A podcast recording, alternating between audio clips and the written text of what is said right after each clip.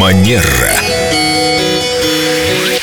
Мы очень рады созвониться с Викторией Акатьевой Костылевой, нашей терочкой-манерочкой, специалистом по этикету. Здравствуйте, Виктория. Здравствуйте, доброе утро. Виктория, вы как-то упоминали тему нетикета. Давайте еще раз поясним нашим слушателям, что это такое. Ну и мне, если честно, я тоже забыла, Нетти, что это, это такое. что-то типа Hello Kitty, Нетти, Kitty. Что С это? удовольствием расскажу, потому что сейчас нам без него никуда. И вообще слово «нетикет» само по себе, оно образовано из двух слов. Это «нет» английское слово, означающее сеть, и «этикет» французское слово, да, то есть этикет э, в сети в интернете.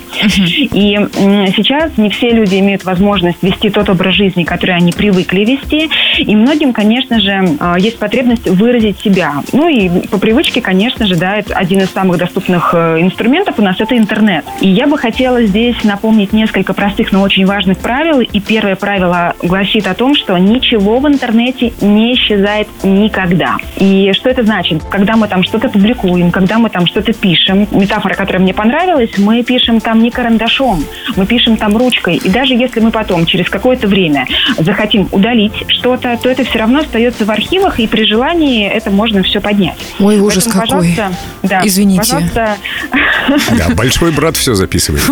Уж лучше дневники вести обычные бумажные, да? Да.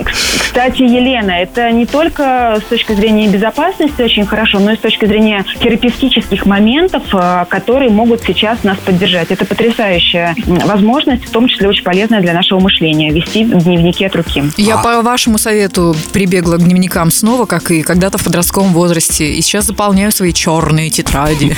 А это не уводит от реальной жизни вот этот уход в дневники, в мир своих фантазий, каких-то комфортных иллюзий? Письменные упражнения – это реальная практика, которая помогает нам лучше чувствовать, помогает нам понимать, что сейчас со мной происходит. И даже если, например, в какой-то момент вы чувствуете, что ваши эмоции выходят через край, вы, вы весь кипите, выплеснуть все свое напряжение, какие-то переживания на бумагу – это прекрасная возможность себя привести в чувство. Хороший совет, спасибо вам за этот лайфхак. Будем носить с собой ручку и блокнотик. Идешь по улице, тебя кто-то задел. Ты раз и пишешь все, что ты о такой, нем да, думаешь. Такой, вот и-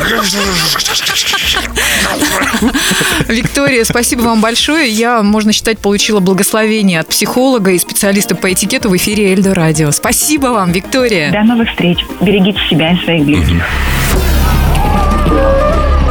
Терра Манера.